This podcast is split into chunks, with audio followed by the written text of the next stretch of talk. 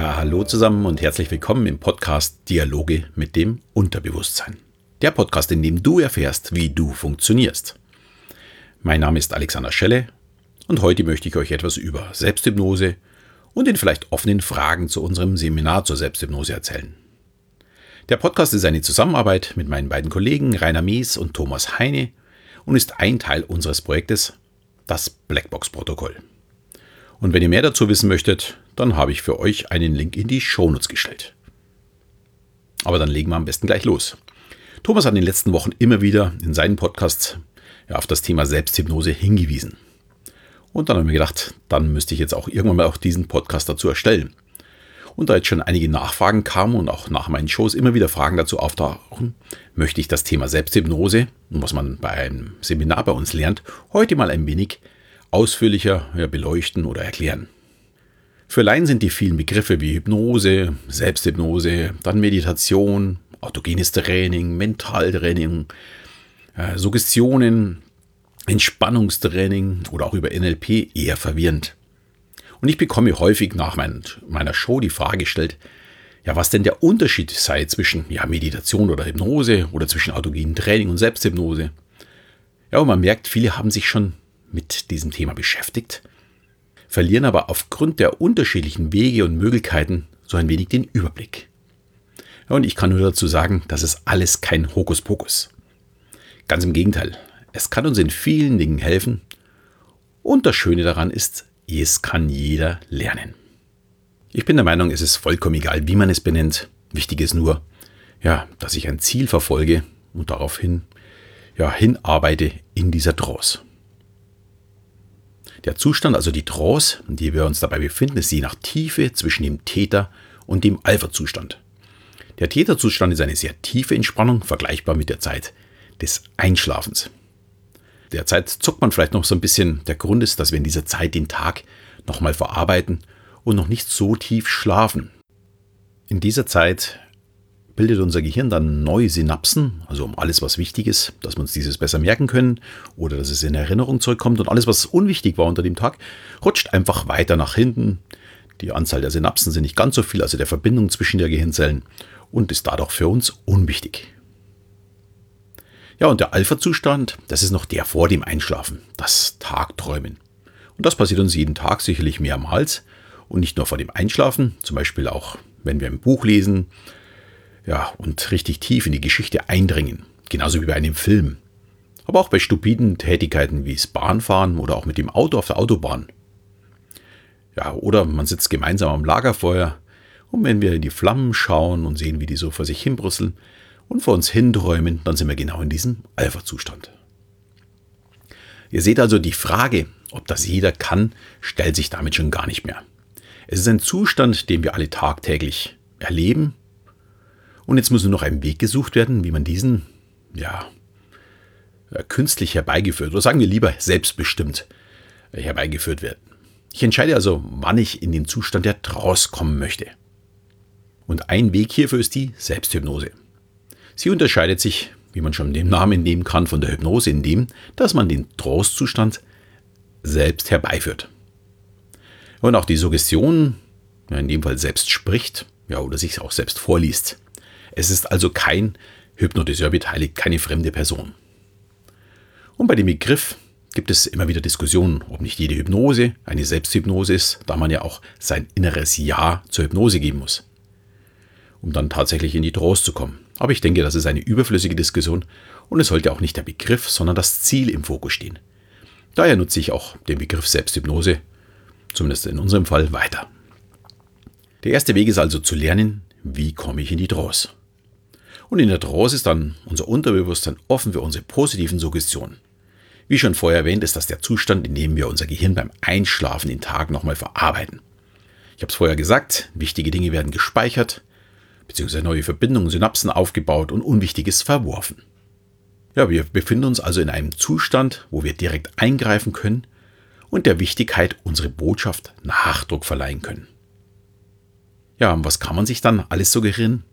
Das alles im Detail aufzuzählen, würde vermutlich den Podcast sprengen. Aber ich erzähle einfach mal von den für viele wichtigsten Dingen.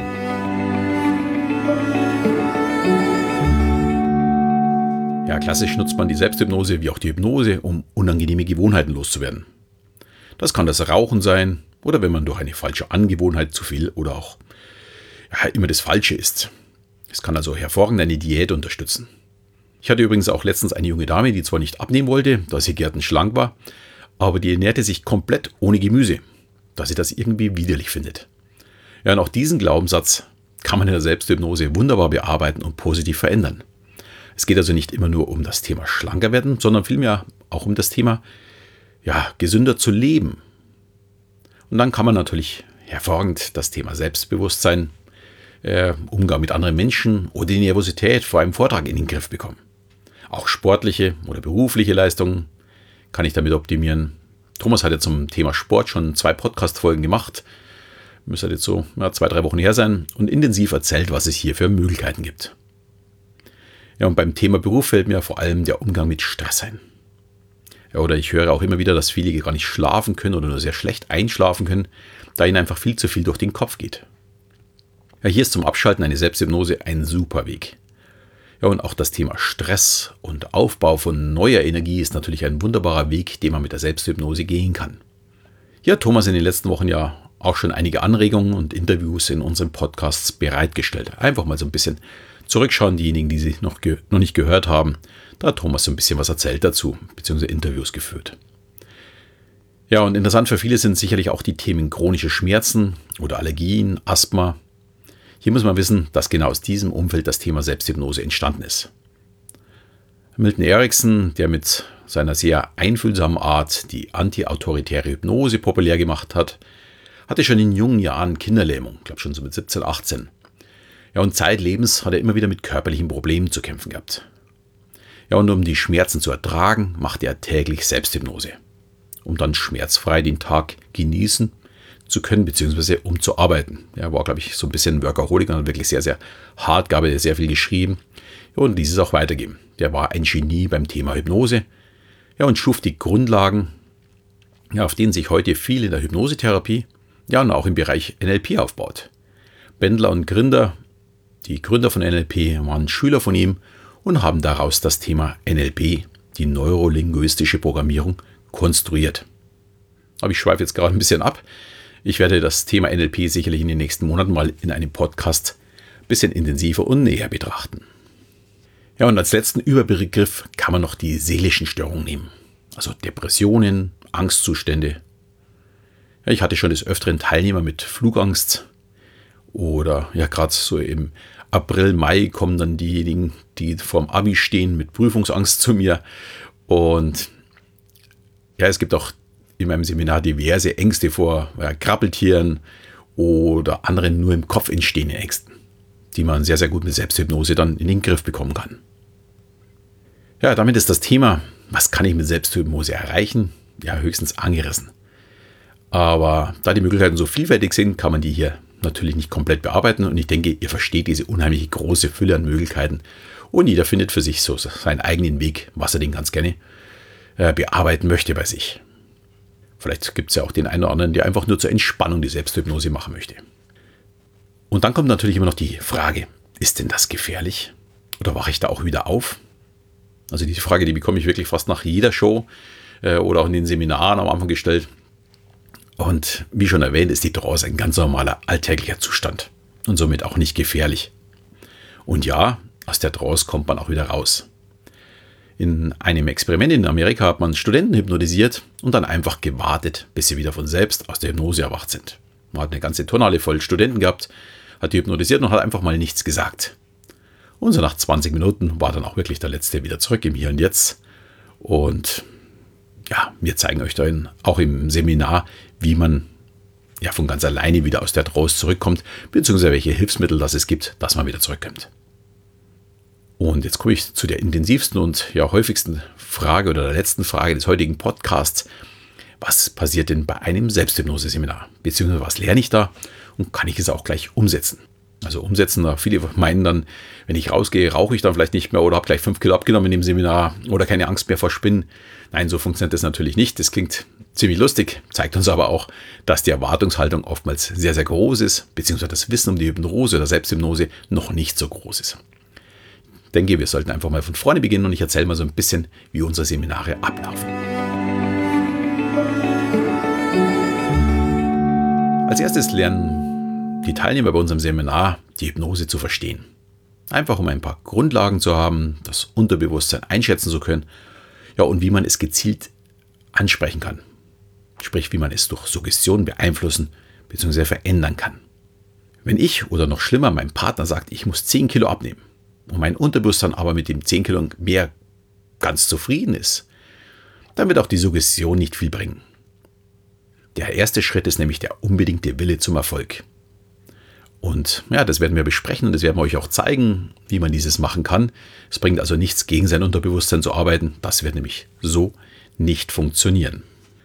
Und als nächstes werden alle Teilnehmer eine wunderbare antiautoritäre Hypnose genießen. Eine wunderschöne Geschichte. Hier geht es zum einen darum, sich für die Inhalte des Seminars zu öffnen, sprich, dass man auch das Seminar richtig verarbeitet. Und ja, für manche vielleicht auch das erste Mal in eine Hypnose überhaupt zu kommen, den Zustand zu erleben. Und für viele Teilnehmer ist das schon ein großes Aha-Erlebnis, dass sie so eine Trance noch nie bewusst herbeigeführt haben. Wenn auch der Zustand eigentlich bekannt ist. Ja, und dann nach einer kleinen Erholungspause geht es dann darum, wie schaffe ich es selbst in diesen Zustand zu kommen. Dabei werden wir oder stellen wir jedes Mal drei Alternativen vor, wobei ich ganz klar eine bevorzuge, die wir dann in einer Hypnose als Anker auch festigen. Wir gehen also nochmal in eine Hypnose und da arbeiten wir dann ja, an eurem zukünftigen Ankerbild. Das kann irgendein Ort sein. Und ja, dieses Bild wird dann immer kräftiger und kräftiger wachsen, auch wenn ihr dann zu Hause übt. Und ihr könnt dann jederzeit an diesen Ort zurückkommen und sehr, sehr schnell in die Trance kommen. Ja, und der nächste Schritt ist dann die Überlegung, welches Ziel habe ich denn?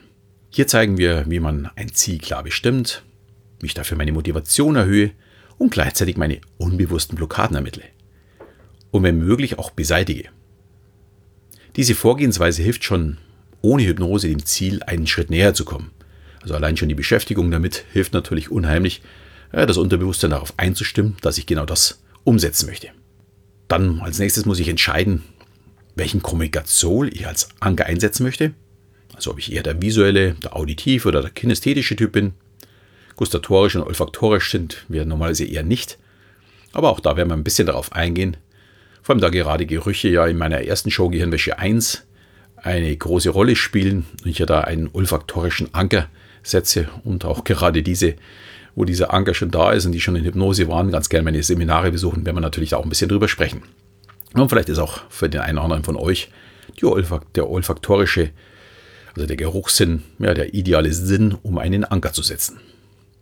Ja, und zu guter Letzt sprechen wir dann noch über Suggestionen, wie diese formuliert werden müssen, um von meinem Unterbewusstsein angenommen zu werden. Das Ganze besprechen wir abschließend mit Beispielen und erfreulicherweise kommen da immer sehr schöne Diskussionen aufgrund der unterschiedlichen Themen auf. Und ich habe das Gefühl, hier befruchten sich unsere Teilnehmer mit ganz vielen ja, unterschiedlichen Sichtweisen und Problemthemen. Ich habe bei diesen Diskussionen zumindest immer sehr viel Spaß und lerne immer wieder neue Probleme kennen. Möchte aber deutlich sagen, hier findet keine öffentliche Zurschaustellung statt, sondern nur diejenigen Fragen, die kein Problem damit haben. Alle anderen können die Fragen sehr gerne, auch nach dem Seminar, in einem ja, Vier-Augen-Gespräch von uns beantwortet bekommen.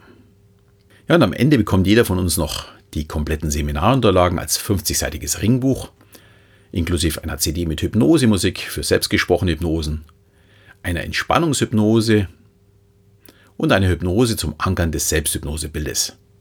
Beides ist von mir gesprochen. Ich weiß nicht, wie wir das in Zukunft machen, ob das der Thomas und der Rainer nochmal extra machen.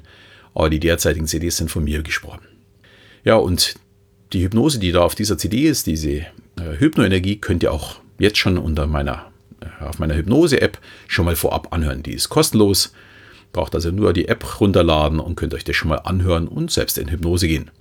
Den Link dazu stelle ich euch in die Show Notes. Ja, damit bin ich am Ende unseres heutigen Podcasts angekommen.